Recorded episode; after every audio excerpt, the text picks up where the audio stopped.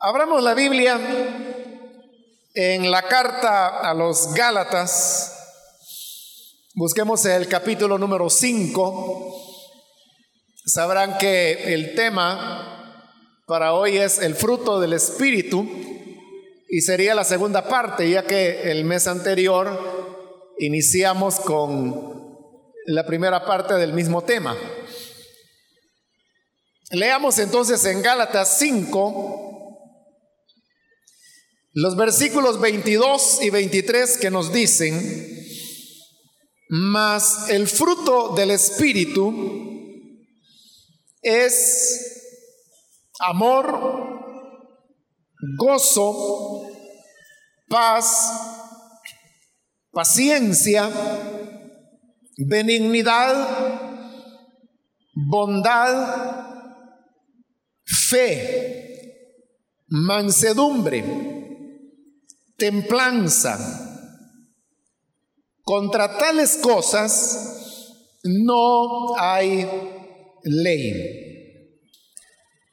Como dije en el culto del mes anterior, comenzamos a considerar el tema de el fruto del espíritu. Y como ya pasó algún tiempo, quiero eh, retomar algunas de las cosas que dije solamente para que nos ubiquemos donde estamos y poder así continuar. Dijimos que el fruto del Espíritu tiene nueve características.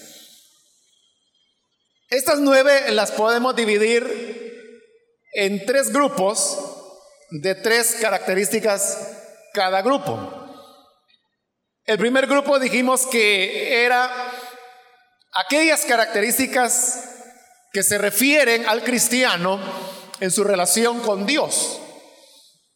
Y esto abarcaría lo que es el amor, el gozo y la paz. El segundo grupo serían aquellas características del cristiano en su relación con otras personas. Y dentro de este segundo grupo iría lo que es la paciencia, la benignidad y la bondad. Y finalmente el otro grupo, el tercero, tiene que ver con aquellas características del cristiano en su vida propia, es decir, en, su vida interior. Y esto abarcaría los últimos tres frutos que son la fe, la mansedumbre y la templanza. Si lo recuerdan bien, en la última ocasión cubrimos cinco de estos frutos, lo cual significa que cubrimos los tres del primer grupo y luego tomamos dos del segundo grupo. El segundo grupo, vuelvo a repetir, es la relación del cristiano con otras personas. Pero todavía nos quedó uno pendiente, que es la característica de la bondad, y es ahí donde vamos a arrancar para continuar el día de hoy. La bondad entonces es una de las características del fruto del Espíritu que tiene que ver en cómo yo me relaciono con otras personas. Y la palabra bondad lo que significa es simplemente eh, ser bueno o hacer cosas buenas hacia los demás. Podríamos llamarles eh, buenas acciones, eh, buenas obras. Pero cuando decimos que, que una persona es buena, cuando nos referimos a alguna persona que puede ser un vecino, puede ser un familiar, pero si uno dice de esa persona, él es una, buena persona o ella es, es buena. Lo que entendemos es que se trata de una persona que es de buen carácter, que hace el bien a otras personas siempre que puede y dentro de las medidas de sus posibilidades. Eso es exactamente la bondad. La bondad habla de el carácter de una persona de querer hacer el bien a los demás. Y no solamente, cuando digo los demás, aquellos que le simpatizan, sino que quiere hacer el bien incluso a aquellos que no le simpatizan o que incluso pudiesen ser sus enemigos.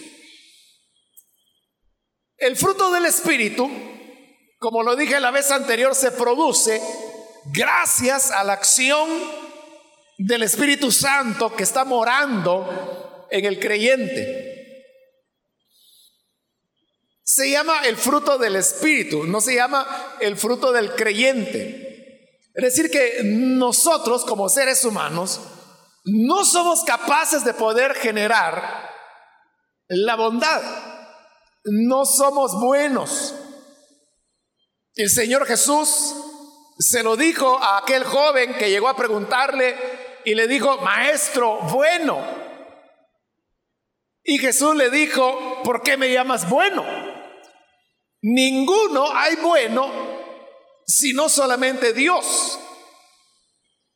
Lo cual significa que la característica de la bondad no es propia del hombre. El hombre es lo contrario. El hombre es egoísta. El hombre siempre trata de hacer lo malo siempre que pueda. Es vengativo, es agresivo, guarda rencor.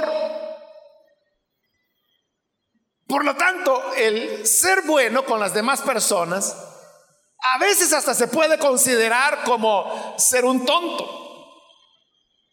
Y hay personas que muestran cierta bondad y le dicen, bueno, mira, vos sí que realmente de adorno tenés la cabeza porque si sos bueno, las personas se van a aprovechar de vos. Te van a estar viendo la cara. Te van a traicionar. Y no te van ni a dar las gracias por lo que vos haces. Ese es el pensamiento que hay en el ser humano. Pero como este es el fruto del Espíritu, lo que lo produce es la acción del Espíritu en nosotros. Solamente podemos desarrollar la bondad como resultado de la unión vital que tenemos con el Espíritu Santo que nos permite producir ese fruto. Es igual que cuando un agricultor lo que quiere es cosechar naranja sin semilla. Pero para lograr la naranja sin semilla, lo que necesita hacer es un injerto. Y entonces lo que hace es que toma un naranjo de determinada especie y otro de otra especie y entonces produce un injerto. Y a partir del injerto lo que ocurre es que las naturalezas diferentes de esas dos especies se mezclan y dan como resultado naranja sin semillas y así él tiene el fruto que quiere. Si nosotros queremos el fruto de la bondad, solamente lo podremos producir por medio de, la savia que el Espíritu Santo puede tener en nosotros cuando Él viene a morar en nuestra vida. De lo que debemos hacer nosotros, como también lo dice Pablo en esta carta, es vivir en el Espíritu. Porque vean esto, todo creyente tiene el Espíritu Santo. La persona en el momento de creer, inmediatamente en el momento de creer, el Espíritu Santo mora en esa persona. Y por lo tanto, como resultado de esa morada, debería producirse el fruto del Espíritu. Pero ¿por qué no se producen algunos creyentes? ¿Por qué no tienen amor? ¿Por qué no tienen paz? ¿Por qué no tienen paciencia? ¿Por qué no tienen lo que estamos viendo en este momento? Bondad. Es porque, como Pablo lo dice, son creyentes que andan en la carne y no en el espíritu. Porque ese es el problema del creyente. Y es que tenemos dos naturalezas. La naturaleza carnal y la naturaleza espiritual. Nosotros tenemos la posibilidad de movernos en una o movernos en la otra. De ser guiados por la carne o de ser guiados por el espíritu. ¿De cuándo es que un creyente no produce el fruto de la bondad? Cuando se deja guiar por, la carne, es decir, alimenta al hombre viejo a través de cualquier cosa que no sea la palabra de Dios, la oración, la asistencia a la iglesia, la comunión con otros cristianos, el servicio dentro de la obra de Dios. El que no se alimenta de esa manera está fortaleciendo a la carne. Y entonces la carne toma dominio y esa persona no es capaz de poder producir el fruto del Espíritu. Pero el fruto se reconoce por sus características. Y una de ellas, estoy diciendo, es la bondad. Nosotros, todo creyente, en realidad, debería ser una persona buena, ser un buen hombre, ser una buena mujer. Que las personas puedan decir, no, si fulano es un alma de Dios. La fulana, no, si ella es un un pan de Dios. Son expresiones que usa la gente, pero que expresan cómo las personas reconocen cuando en alguien hay algo diferente. Nosotros debemos preguntarnos, ¿realmente somos buenos con los demás? ¿O somos como la generalidad de personas que dicen, bueno, si me saluda, yo le saludo. Si no me saluda, nada pierdo. O personas que dicen, bueno, si me habla está bien y si no, no. Yo con la gente buena soy buena, pero con la gente mala también me van a encontrar. Somos capaces de retirar la amistad. Somos capaces de retirar el cariño, el afecto. Eso no es ser buenos. Eso es ser vengativos. Eso es ser rencorosos. Eso es dejarnos guiar por la carne. Pero qué bueno sería que todas las personas pudieran decir, bueno, los creyentes se reconocen porque son buenas personas. Hacen el bien, en el siguiente capítulo, en el 6, en el versículo 10, ustedes pueden ver que ahí Pablo dice, así que, según tengamos oportunidad, hagamos bien a todos y mayormente a los de la familia de la fe. Siempre que tengamos oportunidad, debemos hacer el bien a las otras personas. Eso es como los, los Boy Scouts que hablan de, la buena acción del día, que todos los días tienen que hacer una buena acción. Pero el creyente tiene que hacer muchas buenas acciones todos los días de su vida. Hacer el bien a todos. Y si nosotros vemos a nuestro alrededor, siempre vamos a encontrar muchas necesidades y muchas personas que necesitan a alguien que les haga el bien. Quizá la ancianita que necesita pasarse la calle. Quizá el niño que necesita que le alcancen algo. Tal vez la vecina que necesita que le ayuden con la limpieza del jardín. Pudiera ser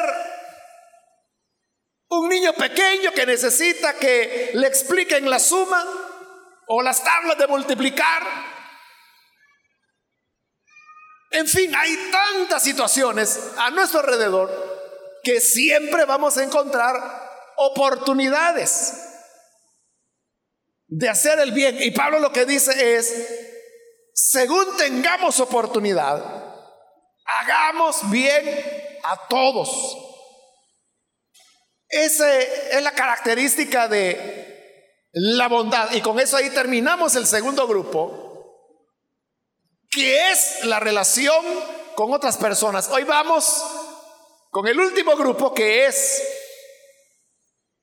aquellas características que tienen que ver con nuestra vida propia, es decir, nuestra relación con nosotros mismos.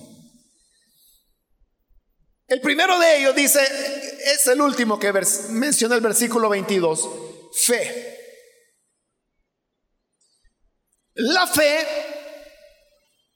podríamos decir una, una manera, no exacta, ¿no? Pero que más o menos nos da otra forma de decir la cosa. Fe sería tener confianza.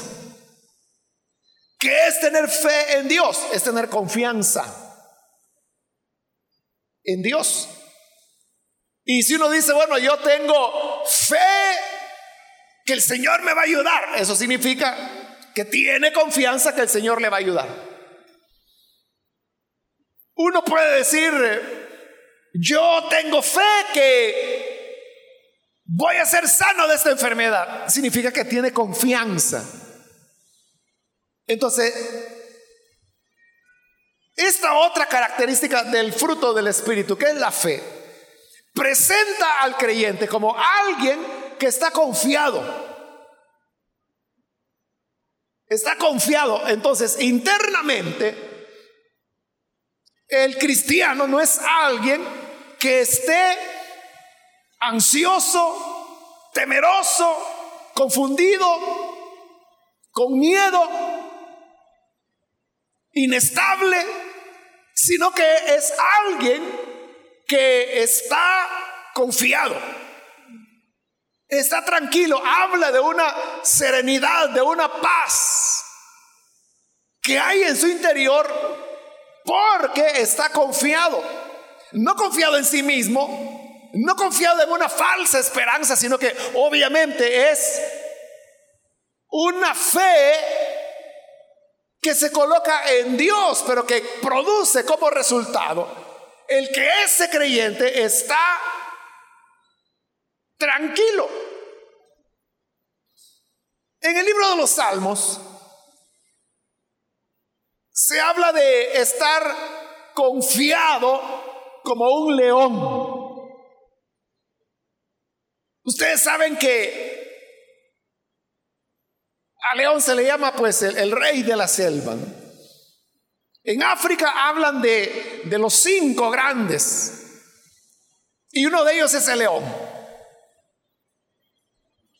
Y luego hay otros cuatro más que no los recuerdo ahorita, pero el león es uno de ellos. Pero ¿a qué se refiere el Salmo cuando dice que estar confiado como un león? Que, que si el león es el grande o el rey de la selva, como se dice. Y es el que es capaz de despedazar a cualquier presa. ¿A qué le va a tener temor? No le tendrá temor a qué? A, a un elefante, que es otro de los cinco, ya me acordé. Que no tiene que ver con el tamaño, tiene que ver con la ferocidad. Estar confiado como un león es que nada le perturba. Se duerme cuando quiere y qué. Cuando le da hambre simplemente se levanta, caza, mata y come y qué. ¿Y quién se le va a oponer?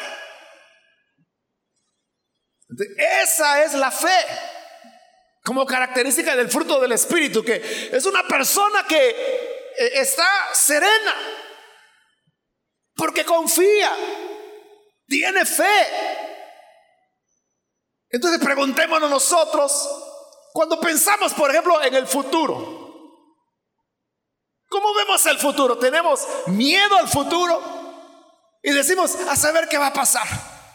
Dicen que va a haber guerra en Siria, que ya viene el Armagedón, quizás es el fin del mundo, quizás ya apareció el anticristo, quizás ya va a andar sellando en la frente y a saber a dónde me voy a esconder. Eso no es tener fe. Eso es estar igual que cualquier persona que ni siquiera conoce de Cristo ni sabe nada del Evangelio. Entonces es la fe, la, confianza que tenemos y que nos permite estar serenos en medio de cualquier situación. Veamos eh, el siguiente, la siguiente característica. Ahora sí pasamos al versículo 23. Y ahí dice la mansedumbre. Cuando decimos que una persona es mansa,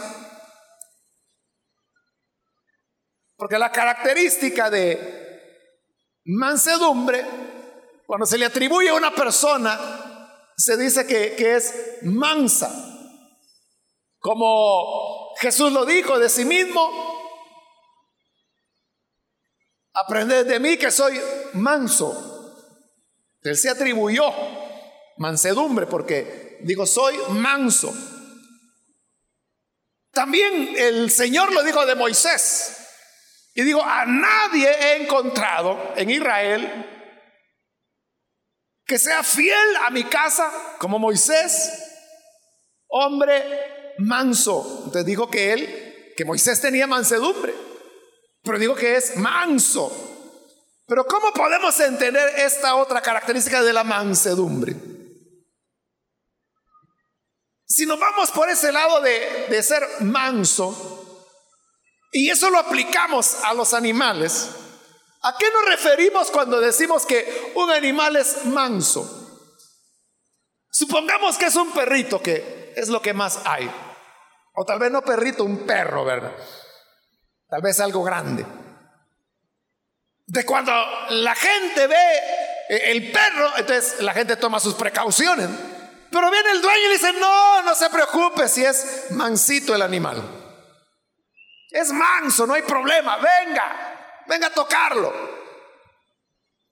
¿Qué está diciendo? Que no es agresivo, que es tranquilo, que uno puede hacer eso, tocarlo, jugar con él y que no va a morder, no va a dañar. ¿Qué es una persona mansa? Es eso. Es una persona que no es agresiva, o sea, no es como el perro que no es manso. El perro que no es manso, como es un animal territorial, pasa a alguien, a veces ni ha entrado en el territorio del perro, pero pasa por ahí y el perro empieza a ladrar y se tira contra la verja o el zaguán, lo que sea, y la gente se asusta. Y dice, bueno, menos mal que tienen encerrado ese diablo ahí. Ese no es un perro manso. Pero hay creyentes que así parecen, que son tremendos. Y que uno dice, bueno, Dios mío, qué, qué muchacho ese o qué, qué mujer, hay que la encierren mejor. Pero la mansedumbre es cuando las personas permanecen en una situación de, de, tranquilidad. Esto también se puede aplicar, por ejemplo, al, al mar o a un río o a un lago y uno puede decir, mire, qué manso este lago, puede decir uno. Y eso significa que las aguas están tranquilas. O uno puede decir, las aguas del río son mansas, es un río mansito. Es decir, que no son corrientes fuertes, no son peligrosas. No son corrientes engañosas que uno ve bonito por, por la superficie, pero que si uno entra se lo lleva la corriente. No es así. El creyente es así, alguien que se mantiene en una condición de, de mansedumbre, está tranquilo, o sea, no hay nada que lo ofusca, nada que le hace perder su tranquilidad, su mesura. Porque ustedes saben que hay personas que son fáciles de sacar de sí. Se les comienza a molestar y decirle una cosa y otra y otra y otra vez y otra vez y otra vez, ¡plum! estalla, ¿no? Pero el creyente no.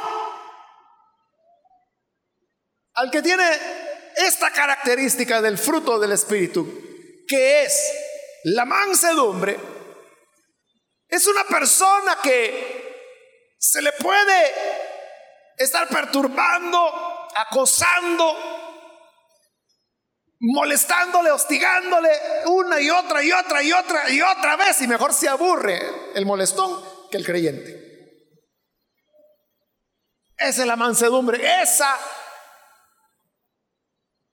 incapacidad que los otros tienen de poder tocar la emotividad de ese creyente. El creyente que tiene mansedumbre es alguien a quien nadie le puede hacer daño. No lo pueden sacar de sus casillas. Porque no es agresivo, no reacciona ante las circunstancias, sino que tiene la característica de la mansedumbre. Vemos ahora el la última de las características es, dice, la templanza. La templanza, otra manera de decirlo que para poderlo entender, templanza significa dominio propio. Es otra de las características del fruto del Espíritu. Recuerden que estamos en el tercer grupo que son las características que tienen que ver con uno mismo. Entonces, tener dominio propio, eso es algo que tiene que ver con uno mismo. El Espíritu Santo en nosotros produce la característica de el dominio propio. El dominio propio, la misma palabra lo dice, es la capacidad de controlarse, de tener bajo control una serie de elementos. Un ejemplo de dominio propio en el deporte, ustedes lo pueden ver en los atletas. Por ejemplo, cuando hay Juegos Olímpicos, hay varias disciplinas deportivas como el salto alto, el salto largo, la carrera. Bueno, natación, varias disciplinas.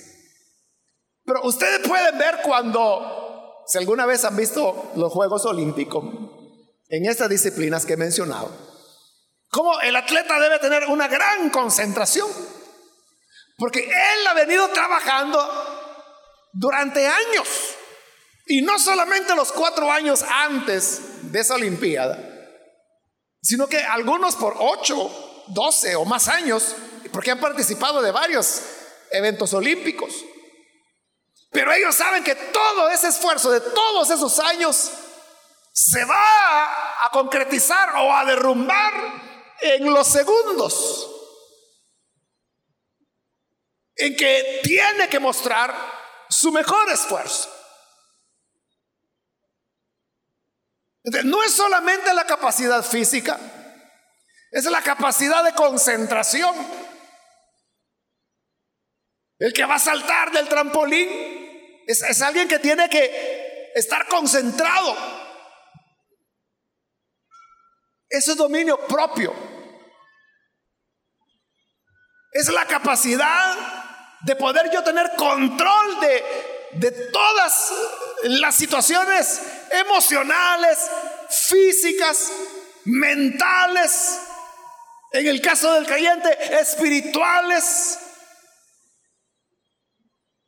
y que le van a permitir, no importa cuáles sean las circunstancias o situaciones inesperadas que se presenten, no le va a permitir o no le va a impedir alcanzar su objetivo. Eso es dominio propio.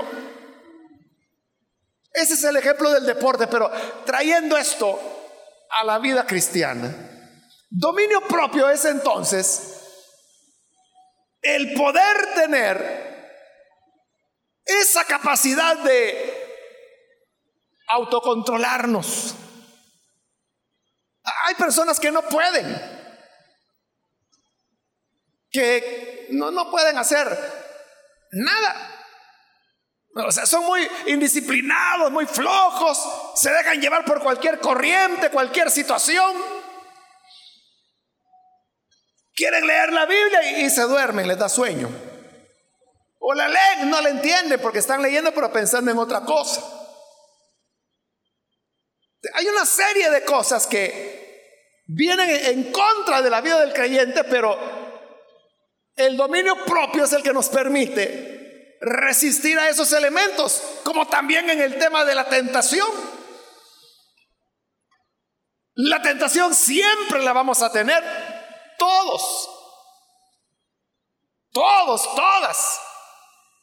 Tenemos tentaciones. Algunos son inútiles para la tentación. Aparece la tentación, sucumben. Vuelve a aparecer, vuelven a caer. Aparece de nuevo, vuelven a caer. Y ahí están. Son inútiles. No tienen dominio propio. Pero el que tiene dominio propio es aquel que aparece la tentación, pero él no pierde de vista su meta. No pierde de vista la vocación de su vida tiene la capacidad de el dominio propio, tiene templanza. Y lógicamente, el que tiene dominio propio es alguien que vean cómo los tres las tres características de este grupo están ligadas entre ellas. Porque si una persona tiene fe, que dijimos que era confianza, tiene mansedumbre, lógicamente va a tener dominio propio. El que tiene dominio propio tendrá confianza, tendrá, será manso. El que es manso podrá tener dominio propio, podrá tener la fe. Es decir, los tres o se tienen o no se tienen. nosotros debemos preguntarnos, ¿tenemos esa capacidad? Cuando uno piensa en, estos atletas, y su capacidad de concentrarse. Eh, o sea, lo que hacen es increíble. El salto largo, el récord, hoy anda arriba de los nueve metros. La, la distancia que puede saltar un ser humano es más de nueve metros. De columna a columna hay seis metros acá. Lo cual significa que sería todo el espacio de una columna más la mitad de la siguiente. O sea, dar un salto así. Y es más de eso, o sea, es más de nueve metros. O sea, uno ve eso y dice, no, imposible, un ser humano no lo hace eso. Lo hacen. ¿Y cómo es posible poder hacer eso? Concentración, claro, ejercicio y todas las disciplinas que implican, ¿no? Pero en ese momento o sea, ahí tiene que olvidarse que está en Londres y que está en el estadio, que hay no sé cuántas miles de personas viéndolo. O sea, no está pensando en eso. O sea, todo el panorama se le cierra y solo ve un lugar. Y es allá donde quiere llegar y no ve nada más como que se estuviera viendo a través de un tubo. O sea, una concentración total. Y tiene control de todo, de cada movimiento, de cada músculo, de cada paso que va dando. Sabe que llegó al punto donde debe que comenzar, no a saltar a volar, porque eso vuela. Y va para arriba y va en el aire. Pero cada cosa. Por eso es que cuando esos saltos se ven en cámara lenta, o sea, ahí uno ve el esfuerzo, todo lo que supone alcanzar eso. E-, es admirable, ¿no? Pero también el creyente que tiene dominio propio es capaz de hacer maravillas. No lo van a doblar. No lo van a doblar. Entonces aquel que dice, ay hermano, ¿y cómo hago? Si fíjese que yo me siento presionado por mis amigos. Aguado. no, no, no tiene el fruto del Espíritu. Y una de esas características es el dominio propio. Es que estábamos en un mundo tan perdido, si perdido el mundo siempre estuvo. Pero hay creyentes que marcan la diferencia. Ahora, ahí cubrimos ya las nueve características. Y yo quiero terminar con esto. Si ustedes notan, en el versículo 22, ahí dice más el fruto del Espíritu. El fruto, o sea, lo dice en singular, ¿no? No dice los frutos del Espíritu, porque como son nueve características, hay gente que cree que son nueve frutos, ¿verdad? Entonces dicen el fruto del amor, el fruto de la paz, el fruto del gozo y así van. Pero no es el fruto, un fruto, cuyas características son el amor, el gozo, la paz, la paciencia, la benignidad, la bondad, la fe, la mansedumbre y la templanza o dominio propio. ¿De qué quiero decir con esto? Que, que no es como es un fruto. Es el fruto, un fruto que produce el Espíritu en nosotros, pero que tiene nueve características. Entonces, esto no significa que yo pueda decir, bueno, voy a ver cómo estoy en la lista. Bueno, yo tengo amor, pero no tengo gozo, no tengo paz, no tengo paciencia, no tengo divinidad. O alguien que empieza a hacer la lista y dice, bueno, veamos Paciencia, sí. Benignidad, no. Bondad, no. Fe, sí. Mansedumbre, también. Templanza, no. Entonces de, de nueve tengo tres. No es así. Como es el fruto, no es que haya un creyente que tiene amor, otro que tiene paz, otro creyente que tiene dominio propio. Todos los creyentes debemos tener las nueve características. O sea, no es de escoger cuál me gusta o cuál yo tengo o cuáles no tengo. Porque solo es uno. Es el fruto que tiene esas características. Es como que si yo dijera, el, fruto, el aguacate, el aguacate es un fruto. Y si yo pregunto, ¿cuáles son las características del aguacate? Bueno, tiene cáscara. Y cuando uno corta esa cáscara, adentro uno encuentra una semilla esférica. Pero entre esa cáscara y esa semilla hay una pulpa que es verde claro y que se come ¿De qué estoy haciendo? Estoy diciendo las características del aguacate, pero el aguacate es uno. Alguien no puede decir, eh, yo soy un aguacate porque tengo semilla redonda. pero, ¿y lo demás? Se debe tener todo o no se tiene el fruto. Igual, un creyente tiene que tener amor, gozo, paz, paciencia, benignidad, bondad, fe, mansedumbre, templanza. O las tiene todas o no las tiene o no tiene el fruto. O tiene todas las características o no tiene el fruto del Espíritu. Entonces no se trata de que, ah, yo soy bueno, pero no tengo dominio propio. No tenemos que escoger. Se trata de tener las nueve manifestaciones porque solo entonces vamos a poseer el fruto del Espíritu. Ahora, de nuevo, ¿y eso cómo se logra? ¿Cómo yo puedo tener el fruto del Espíritu? Pablo lo dice, andando en el Espíritu. No satisfagan las obras de la carne. El deseo de la carne es contra el Espíritu Ustedes vivan siguiendo el deseo del Espíritu. Anden en el Espíritu, no anden en la carne. De cuando permitimos que el Espíritu se manifieste en nosotros, tome el control de nuestra vida. nos guíe. Recordemos que no somos nuestros. Yo no puedo decir mi vida, yo hago con ella lo que quiera, no es tuya. Si eres creyente, no es tuya. Porque la escritura dice que hemos sido comprados por precio de manera que ya no son de ustedes, dice la Biblia. Ya no nos pertenecemos. Entonces tenemos que rendir al Espíritu nuestra vida. Y rendir nuestra vida significa que no tomamos nuestras decisiones, Él las toma por nosotros. No podemos dar un paso sin consultarle a Él.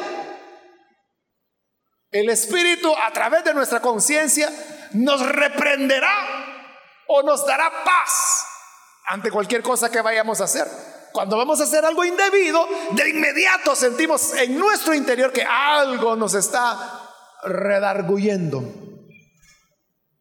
nos hace sentir mal. Decimos, no, yo no me siento bien. Ahí hay que obedecer, es el espíritu. De cuando logramos llevar una vida de dependencia del espíritu, es cuando el fruto comienza a producirse en nosotros con sus nueve características.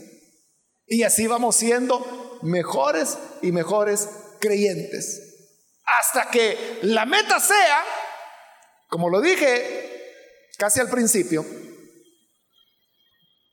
que estas características humanamente no las podemos producir. Por eso no se llaman el fruto del creyente, se llama el fruto del Espíritu, porque solo el Espíritu lo hace. De la pregunta que deberías hacerte es esta. ¿Qué pueden ver los demás en ti que solamente se puede explicar por la presencia de Dios en tu vida. ¿Qué hay en tu vida? ¿Qué hay en tu vida que los demás puedan ver? Y que ellos puedan decir, esto no se explica de otra manera más que Dios está en esta persona. ¿Puedes mencionar algo en tu vida? Que no tenga otra explicación más que Dios está ahí. O sea, porque otras muchas cosas se pueden explicar no porque Dios esté ahí. no, si yo soy buena onda. Si hay un montón de diablos que son buena onda. Y eso no significa que Dios esté ahí. Pero que tienes tú de especial. Que cualquier incrédulo, el más acérrimo enemigo de Dios, al verte puede decir, no, si es que esta característica de esta persona solo me dice que Dios está en él, que Dios está en ella. Esas características debe ser el fruto del Espíritu. de eso depende. Tendremos el fruto del Espíritu cuando las personas descubran algo en nosotros que solo se explica reconociendo que Dios está en nuestras vidas. Así que andemos en el Espíritu y produzcamos el fruto del Espíritu.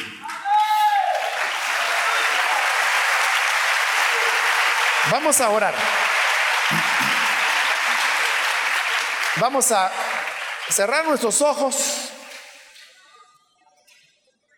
Y así con nuestros ojos cerrados, yo quiero ahora invitar,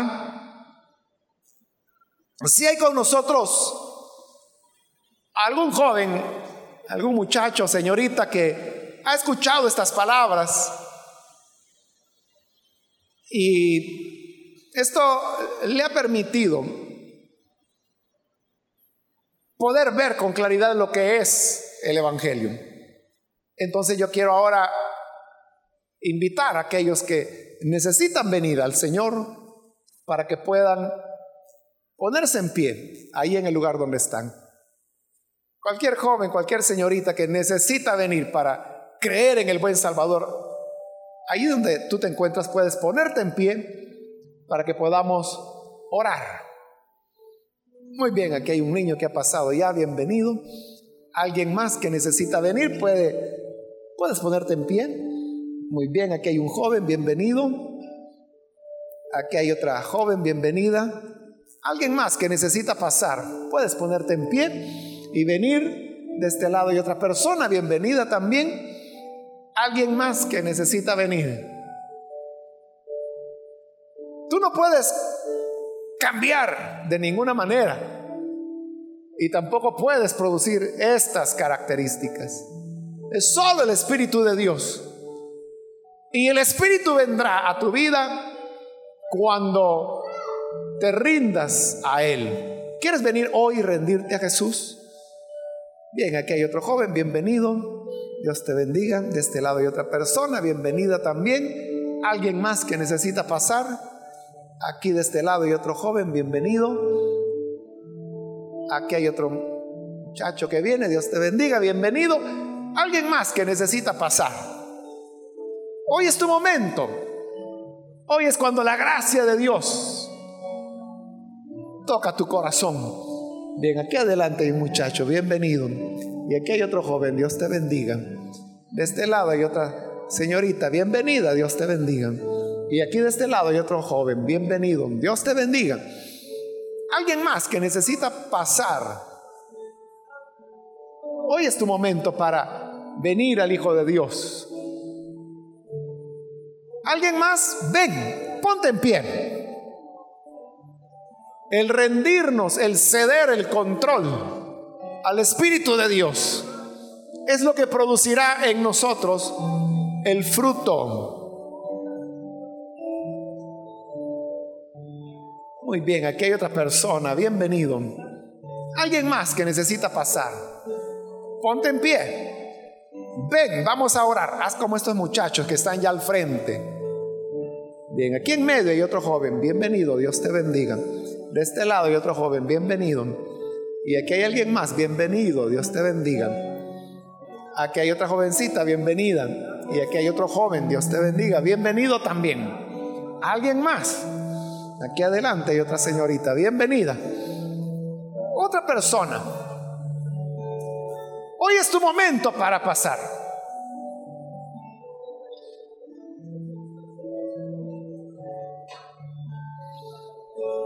¿Alguien más? Muy bien, aquí hay otro joven. Bienvenido también. Aquí atrás hay alguien más que viene. Dios te bendiga. Bienvenido.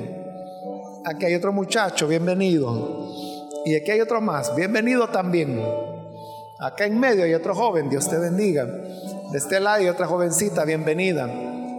Acá hay otro joven. Dios te bendiga. Aquí hay otra señorita. Bienvenida también. Aquí adelante hay otro jovencito, bienvenido. De este lado hay otra persona, bienvenida también. De este lado hay otra joven que viene, bienvenida. Dios te bendiga. ¿Alguien más que necesita pasar? Muy bien, aquí en medio hay otro joven, bienvenido. De este lado hay otra joven más que pasa. Dios te bendiga, bienvenido. ¿Alguien más? Ponerte en pie? Queremos orar. Muy bien, aquí hay otra persona, bienvenida.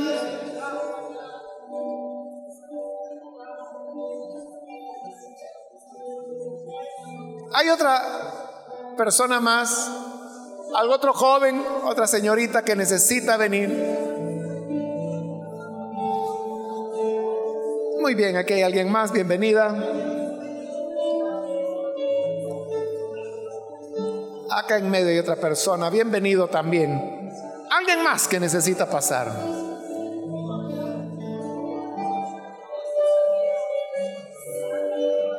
Muy bien, acá en medio hay otro joven más. Bienvenido. Dios te bendiga.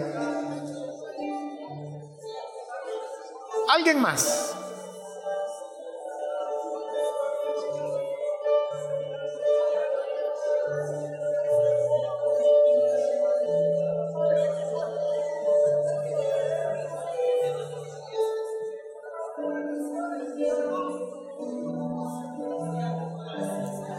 Quiero invitar también si hay muchachos que se han alejado del Señor, pero hoy necesitan reconciliarse con Él. Hoy es el momento de hacerlo. Si necesitas hacerlo, ponte en pie y ven a reconciliarte. Ven a reconciliar con el Hijo de Dios. Si tu carácter no es el que se manifiesta en estas características del fruto del Espíritu, hoy puedes reconciliarte y comenzar de nuevo. Puedes rededicar tu vida a Jesús. Puedes pasar ahora. Ven y vamos a orar.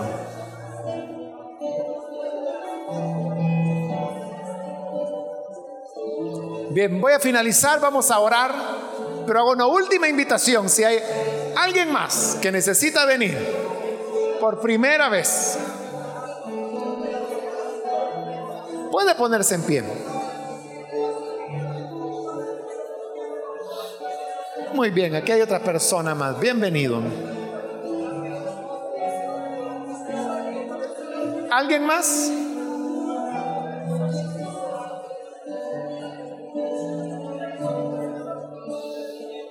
Bien, aquí hay otra persona. Bienvenida también.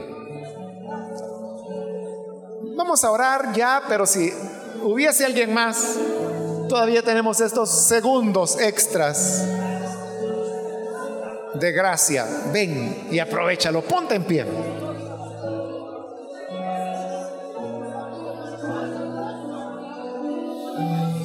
Muy bien, aquí hay otra persona. Bienvenida. De este lado hay otro joven que se pone en pie. Bienvenido también. Ahí atrás hay otra jovencita. Bienvenida.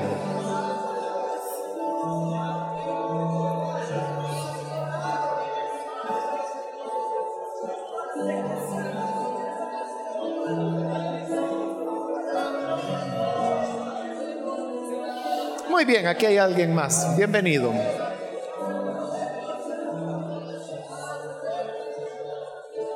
Bien, vamos a hacer la oración en este momento. Aquí hay alguien más, otro muchacho que se pone en pie. Bienvenido también. Y aquí hay otra señorita, bienvenida. Y aquí hay otra señorita más, bienvenida también.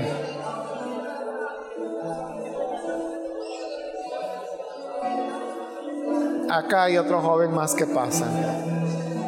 Bienvenido también. Y aquí hay alguien más. Bienvenido también.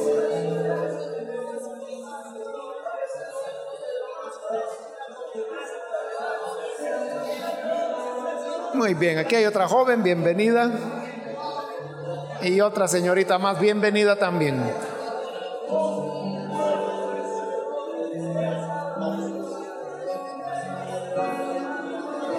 Haremos la oración entonces.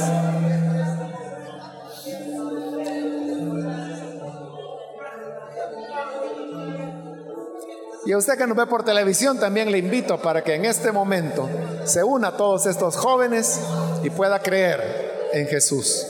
Oremos. Señor, te damos las gracias porque tú eres grande en misericordia Gracias por cada una de las personas que están aquí al frente y por aquellas que a través de radio o televisión también se están uniendo. Ponemos, Señor, ante ti cada una de estas personas, suplicándote que haya una rendición completa a ti, un entregarse de lleno a ti, Señor. Y que en ese entregarse haya una un control total de tu espíritu sobre cada persona, sobre cada joven o adulto. Y que de esta manera el fruto de tu espíritu se pueda manifestar. Y lleguemos a ser luz lleguemos a ser diferentes y que lo que marque la diferencia sea esa gracia que solo tú puedes producir en nosotros. Según tu bondad, según tu misericordia, a ti damos, Señor, todo honor por Jesús nuestro Salvador. Amén.